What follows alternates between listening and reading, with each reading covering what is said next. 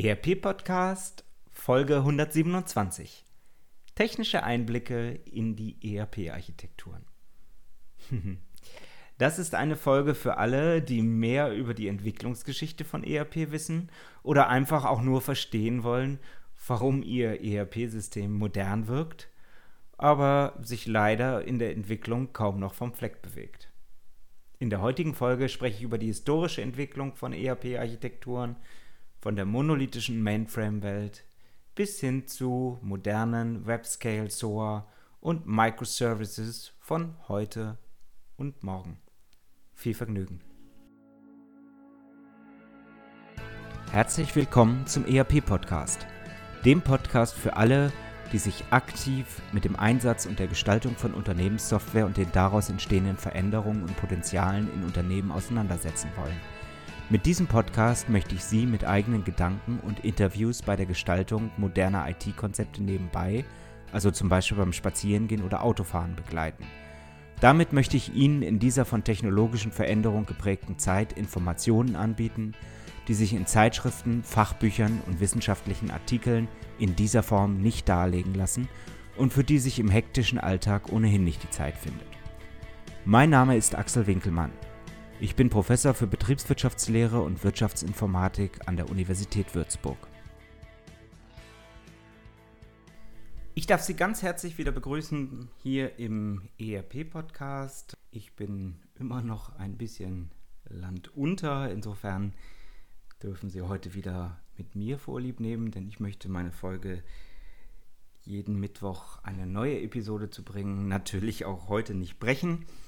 Und ja, dann habe ich mir überlegt, über was kann ich reden, was vielleicht auch für Sie im ERP-Markt von großem Interesse ist. Und es gibt ein Thema von aus Hörerkreisen vorgeschlagen. Es gibt ja die wunderbare Möglichkeit, auf iTunes auch Bewertungen oder Rezensionen äh, dazulassen. Für alle, die das gemacht haben, einen ganz herzlichen Dank. Für die, die es nicht gemacht haben, insbesondere die, denen es besonders gefällt. Ich würde mich sehr freuen, wenn Sie dort auch eine 5-Sterne-Bewertung hinterlassen, damit es der Algorithmus wieder für andere, die dieses Format interessant finden könnten, dann entsprechend auch findet. So, im Ende letzten Jahres hat mir jemand geschrieben über iTunes, hat gesagt, vielen Dank für die Mühe, das war King MO90. Er würde sich gerne mehr Technikthemen wünschen. Nun ist es so, dass ich Technik sicherlich sehr, sehr schwer vermitteln kann, ist auch nicht mein Kern und wird dann sicherlich auch für viele an einigen Stellen schnell ermüdend. Ich möchte heute aber mal ein Technikthema rausgreifen, weil ich immer wieder in Auswahlprojekten, immer wieder in Gesprächen auch mit Unternehmen das Gefühl habe, dass das Thema technische Architekturen? Also wie sind die Systeme eigentlich aufgebaut oder warum sind sie so aufgebaut, wie sie aufgebaut sind, gar nicht so richtig beleuchtet wird. Es ist so, dass wir einige sehr, sehr, sehr moderne Systeme haben oder zumindest moderne Systeme. Man braucht ja durchaus einige Jahre, um ein neues ERP-System zu entwickeln. Das heißt, die Technologie ist immer etwas schneller als die Unternehmenssoftware per se. Aber es gibt eben auch Systeme, die sehen von der Oberfläche wahnsinnig modern aus. Ja, und dann wundert sich das Anwendungsunternehmen irgendwann, dass es gar nicht so einfach ist, ein neues Feld zu erstellen auf der Oberfläche, dass es verdammt schwierig ist, eine moderne Maschinenanlage an das ERP-System anzubinden, dass es fast unmöglich ist, andere Softwaresysteme anzubinden, eine individuelle Entwicklung dran zu setzen, etc. pp. Also viele, viele Dinge, die da zusammenkommen, obwohl das System eigentlich von der GUI, von der grafischen Oberfläche, GUI, Graphical User Interface, also dem, was man eigentlich bedient, auch schick und modern aussieht und natürlich die Betriebswirtschaftslehre in Form der vielen Funktionen und der Prozessabläufe im System absolut rund zu sein scheint. So, und das ist natürlich ein Problem, mit dem ich immer wieder zu kämpfen habe. Einerseits Systeme langjährig gereift, sage ich jetzt mal, mit toller Funktionalität und andererseits modernere Systeme in Bezug auf die Technik, die vielleicht in der Funktionalität noch das ein oder andere vermissen lassen, die aber von der Möglichkeit, das System schnell weiterzuentwickeln und das System an verschiedene Anwendungszwecke, zum Beispiel Maschinenpark etc. anzubinden, ganz anders aufgestellt sind, und zwar im Sinne der Effizienz. So. Und dann habe ich mir überlegt, weil das Thema eben immer wieder aufpoppt, darüber sollte man mal sprechen. Und ich bin hingegangen und habe so ein bisschen rausgesucht, wie sich eigentlich die Architekturen von ERP unterscheiden. Ich werde im Laufe der Folge eine Reihe von äh, Querverweisen auf andere Folgen machen. Sie wissen, ich sehe den ERP-Podcast gar nicht so sehr als man muss die neueste Folge hören, sondern es ist für mich mehr eine Wissensdatenbank, eine Wissensbasis, in der ich natürlich auch selber Gedanken äußere, aber vor allen Dingen ganz viele Leute aus Anwendungsunternehmen, ganz viele historische, aber auch aktuelle Persönlichkeiten aus dem ERP-Umfeld, aus dem Unternehmensdatenfundament-Umfeld zu Wort kommen. Lasse, damit Sie, liebe Hörer, die Möglichkeit haben, ja, ganz viel aus diesem Thema zu ziehen, sei es, weil Sie selber bei ERP-Unternehmen angestellt sind oder selber ein ERP-Unternehmen betreiben.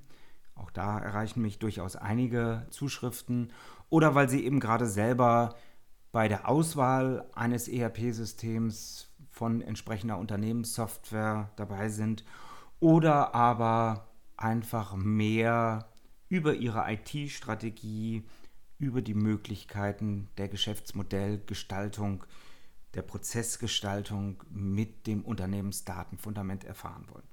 So, jetzt hole ich ein bisschen aus, denn ich habe ja gesagt, ich möchte eigentlich so ein bisschen die ganze Geschichte von Unternehmenssoftware, von ERP beleuchten. Ich werde nicht überall ganz tief ins Detail gehen, aber so, dass es hoffentlich auch unterhaltsam ist. Ich habe in den ersten zwei Folgen des Podcasts sehr viel erzählt, wie sich so die Computertechnologie entwickelt hat. Und zwar weit vor den 1940ern. Also wer die Anfänge der mechanischen Computertechnologie erfahren will, wird dort sicherlich fündig werden. Für uns interessant ist sicherlich die Zeit ab der ersten integrierten Schaltkreise, 50er, 60er Jahre wo die ersten Computersysteme dann auch in den Großunternehmen eingebracht wurden. Das war natürlich vor allen Dingen die Firma IBM, die sich den Namen gemacht hat als großer Computerhersteller.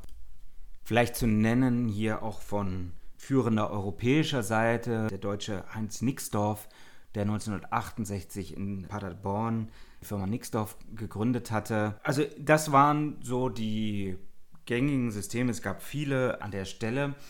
Und am Anfang war natürlich der Computerchip, der Rechenpower, das limitierende Merkmal für alle Funktionalität in Form von Software. Das heißt, gerade in den 50ern, vor allen Dingen 60er Jahren, waren die Computerprogramme, die auf dieser Hardware liefen, sehr, sehr begrenzt. Also wir reden eigentlich noch nicht in dem Sinne von integrierter Unternehmenssoftware, wie wir es heute tun, sondern wir reden eigentlich über kleine Funktionen, um zum Beispiel die Lohnbuchhaltung zu unterstützen oder entsprechend Stücklistenauflösungen im Produktionsumfeld, im Lagerumfeld durchführen zu können. So.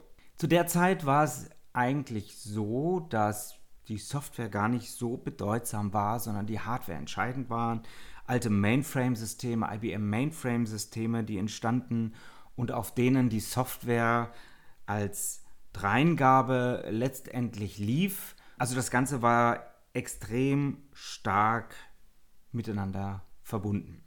Und das Ganze wurde erst im Laufe der Zeit aufgelöst, weil es dann auch Kartellklagen gab über die Verbindung von Hardware und Software.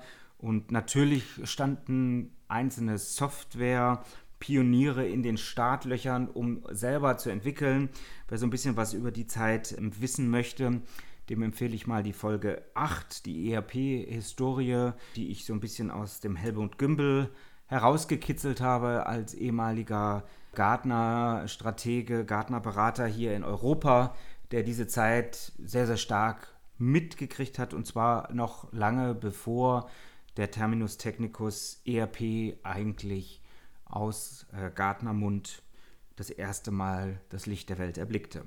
So, also Hardware und Software wurden getrennt und das war natürlich der Startschuss dann auch für viele Softwareunternehmen. Wir hatten parallel äh, in der Wissenschaft die BWL-Generation nach dem Krieg, allen voran sicherlich mein Ur-Ur, mein wissenschaftlicher Ur-Urgroßvater Gutenberg, der drei große Bände zur BWL, zu Funktionen in der BWL geschrieben hatte.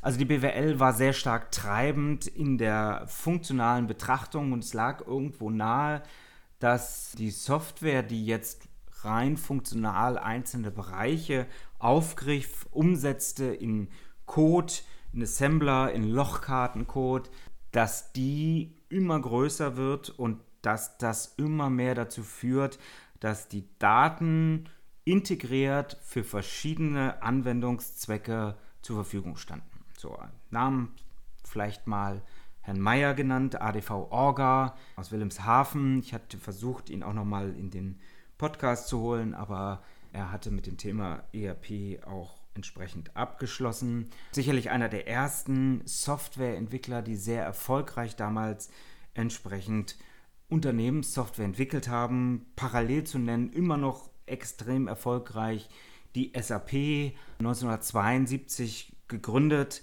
mit dem Ziel, aus der IBM kommen die Gründer damals mit dem Ziel, eine Software eben auch zu schaffen, die wirklich verschiedenste Funktionalität auf den gleichen Daten hat. R1 war die rudimentäre erste Version, wie gesagt, auch in Assembler geschrieben für IBM Mainframes mit entsprechender Lochkartentechnologie an der Stelle.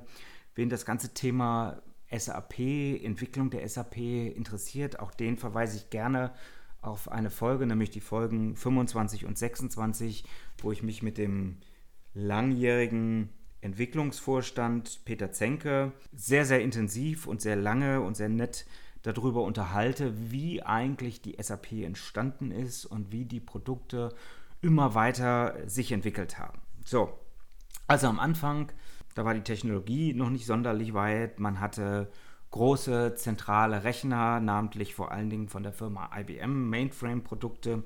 Das heißt, der gesamte Code, der hier entwickelt wurde, insbesondere in den 70er Jahren, der musste noch nicht auf Skalierung, auf verschiedene Rechnersysteme oder ähnliches Rücksicht nehmen, sondern das war ein sogenannter monolithischer Code, monolithische Architekturen, die entstanden, zentrale Systeme, bei denen man ja, die Datenhaltung, die eigentliche Funktionalität und die Benutzerschnittstelle nicht voneinander getrennt hat, sondern die waren in einem System eigentlich untrennbar miteinander verbunden und die waren entsprechend zentral auf dem Mainframe-Rechner installiert. So, das hat zunächst mal einen Vorteil, weil ich das Zielsystem natürlich par excellence kenne. Das hat sicherlich auch einen Vorteil, weil ich nicht in der Entwicklung auf besondere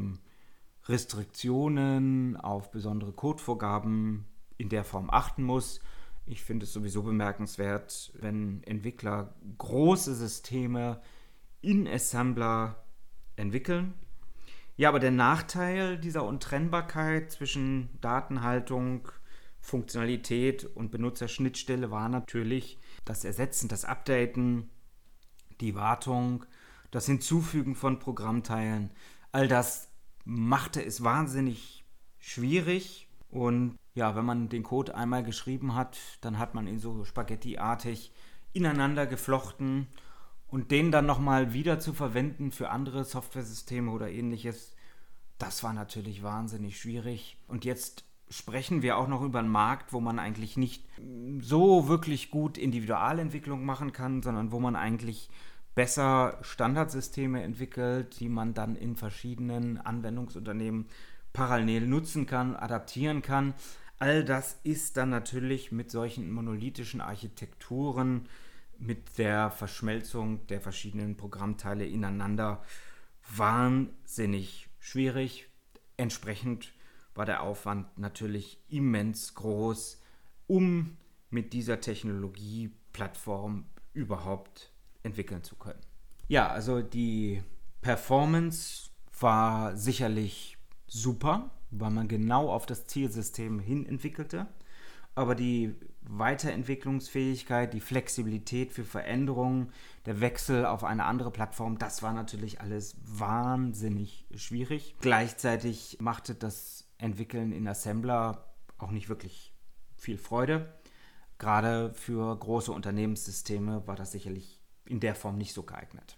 Ja, und dann, Peter Zenke hat es in seiner Postcard-Folge nochmal 2526 sehr schön gesagt, dann hat auch die SAP, wie viele andere Häuser aus der Zeit, angefangen, ein neues System zu entwickeln, nämlich als die Mainframe-Systeme entsprechend kleiner und leistungsfähiger wurden, AS400-Systeme. Und SAP hat mit dem R3-System um 1985 versucht, von den Großrechnersystemen für die Großindustrie runterzukommen in den AS400-Bereich für mittelgroße Firmen. Ja, und aus dem Versuch ist letztendlich das bis heute immer noch gültige R3-System geworden, was dann aber nicht, wie ursprünglich angedacht, auf der AS400 lief, sondern bereits für Client-Server-Systeme ausgerollt wurde.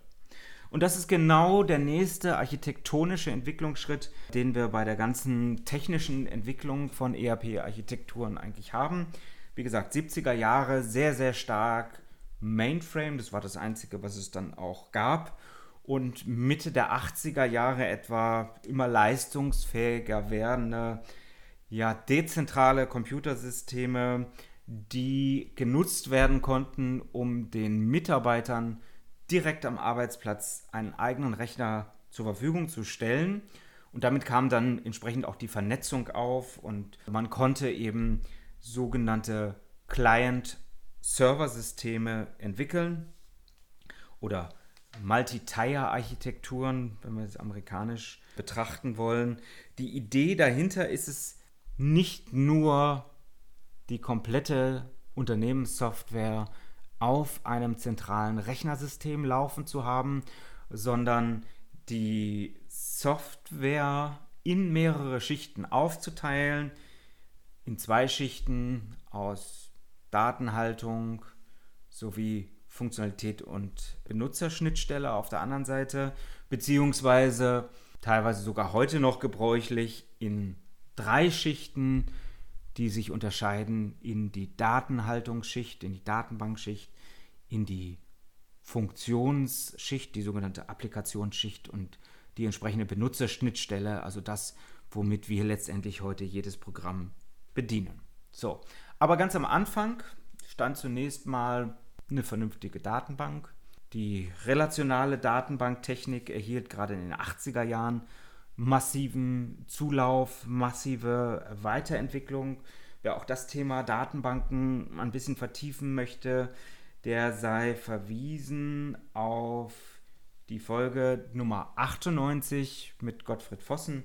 Gottfried Vossen ist ein Professor der Informatik, der sich sehr stark mit Datenbanken auseinandergesetzt hat, über viele Jahrzehnte und äh, der mir netterweise in der Folge Rede und Antwort zur Entwicklung von Datenbanken, von ja, flachen, von hierarchischen, relationalen Datenbanken bis heutigen modernen Datenbanksystemen, NoSQL-Datenbanksystemen und ähnlichem Rede und Antwort gestanden hat. Also sicherlich auch sehr, sehr spannend. So, also wir hatten eine Datenhaltungsschicht, weil die Software-Systeme natürlich immer größer wurden und je mehr ich die Daten zu unterschiedlichen Zwecken nutzen wollte, desto wichtiger wurde eben die Datenhaltung, das Zugriffsmanagement, wer darf auf welche Daten zugreifen.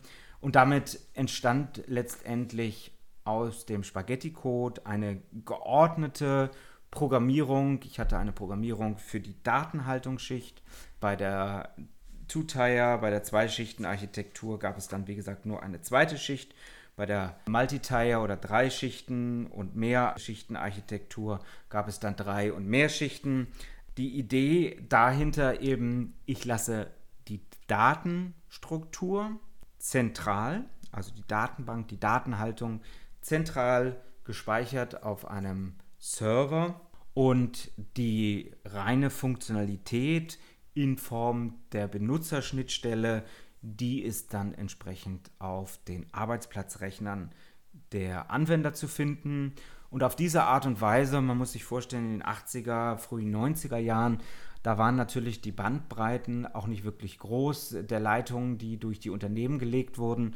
Und entsprechend hatte man natürlich hohe Latenzen. Das heißt, es war gut, Funktionalität auf den Endgeräten zu haben, um entsprechend flüssig mit so einem System arbeiten zu können und gleichzeitig mit der zentralen Datenhaltung natürlich sicherzustellen, dass in Echtzeit die Anwender auf aktuellen Daten arbeiten. Ja, und was in den 80er Jahren noch typischerweise so eine Zweischichtenarchitektur aus zentraler Datenhaltung und dezentraler Abarbeitung war, das wurde dann in den 90er Jahren immer mehr zur Dreischichtenarchitektur. Vielleicht auch nochmal ein Hinweis auf eine Folge, die ich mit dem Padersoft-Gründer Katele Böhm, Arnold Katele Böhm gemacht habe zum Thema Technologiemigration, also wie schwierig das auch dann war, letztendlich Software, die schon im Mainframe-Bereich entwickelt wurde, auch in das neuere Zeitalter zu holen, was für Ansätze man dort gefahren hat und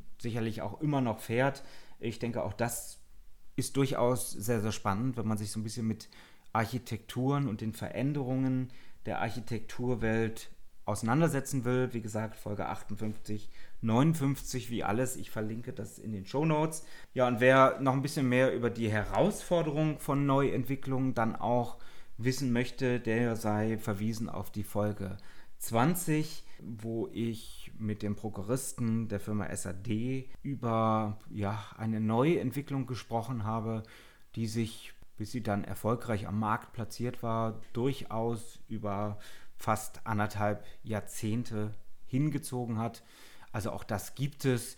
Wer von den Anwendungsunternehmen heute über hohe Kosten für die ERP-Software stöhnt, sollte sich durchaus auch einmal derartige Folgen anhören, um zu verstehen, dass Software zwar von soft, von weich kommt, im Gegensatz zu Hardware, die man anfassen kann, die, die fest ist, die offensichtlich teuer sein muss, aber Software ist heute natürlich als Unternehmenssoftware etwas Hochkomplexes, an dem viele, viele Mannjahre in die 100 Jahre Entwicklungsarbeit hineingeflossen sind.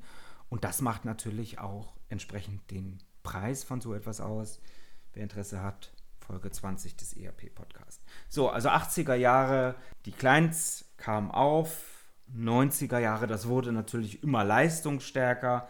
Gleichzeitig wurden die Programmiersprachen immer leistungsfähiger. Am Anfang maschinencode Assembler, dann immer mehr Richtung dritte Generation, vierte Generation von Sprachen, bei der SAP beispielsweise ABAP, neuere Sprachansätze, äh, die dann eigentlich auch als Standardsoftware-Sprachen aufkamen.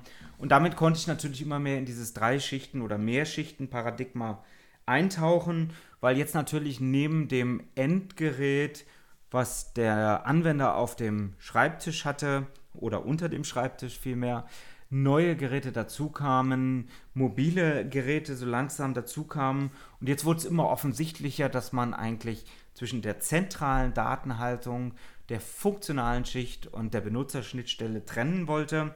Und da gibt es jetzt mehrere Konzepte, die dort entsprechend auftauchen. Was wir bereits aus den 80er Jahren kennen, ist das Thema Fat Client. Also eine Software, die sehr intensiv, sehr aufwendig installiert wird auf jedem einzelnen Anwendungsrechner. Und diese Software hat natürlich die Benutzerschnittstellenlogik, aber eben auch große Teile der betriebswirtschaftlichen Funktionalität in ihrem äh, Softwarecode drin. Der Riesenvorteil an der Stelle Ich brauche eigentlich nur Daten über das Netzwerk zu ziehen. Alle Repräsentationsfunktionalität, alle Benutzerschnittstellenfunktionalität, die ist natürlich entsprechend installiert auf dem Endgerät. So, also das war der Riesenvorteil. Der Riesennachteil an der Stelle ist natürlich, dass wir entsprechend darüber nachdenken müssen, wie man, wenn man zum Beispiel ein Unternehmen mit 5000 Endanwendern hat, auf jedem einzelnen Endanwender-Arbeitsplatz die Software aktualisiert alle halbe Jahre. Noch schlimmer wird das, wenn die nicht alle in einer Firma sind, sondern dezentral in Filialen, zum Beispiel im Einzelhandel, verteilt sind über ganz Deutschland. Und wenn nicht alle halbe Jahr oder Jahr ein Update erfolgt, sondern vielleicht jeden Monat. Oder so etwas schiefgelaufen ist beim Update und entsprechend nochmal nachgearbeitet werden muss. Also das sind alles die Herausforderungen, die wir in der entsprechenden Fett-Client-Welt 90er Jahre vor allen Dingen hatten. Es gibt auch noch Softwaresysteme, die in dieser Welt verankert sind. Aber es gibt heute natürlich andere Wege, damit umzugehen. Und mit diesen anderen Wegen damit umzugehen, damit entlasse ich Sie für diese Woche und werde auf diese Wege in der zweiten Episodenhälfte zu sprechen kommen. Wie immer gilt, keep connected, herzlichst, Ihr Axel Winkelmann. Ihnen hat der ERP-Podcast gefallen und Sie konnten wertvolle Erkenntnisse gewinnen? Dann würde ich mich über eine Bewertung auf iTunes freuen, damit auch andere von diesem Podcast erfahren können. Eine Anleitung für die Bewertung finden Sie auf www.erp-podcast.de. Dort finden Sie auch weitere Hinweise, Links und Aktualisierungen zu dieser Folge. Das war der ERP-Podcast für alle, die sich aktiv mit dem Einsatz und der Gestaltung von Unternehmenssoftware und den daraus entstehenden Veränderungen und Potenzialen in Unternehmen losgelöst von Fachzeitschriften, Büchern und wissenschaftlichen Veröffentlichungen, zum Beispiel beim Spazierengehen oder Autofahren, auseinandersetzen wollen. Mein Name ist Axel Winkelmann.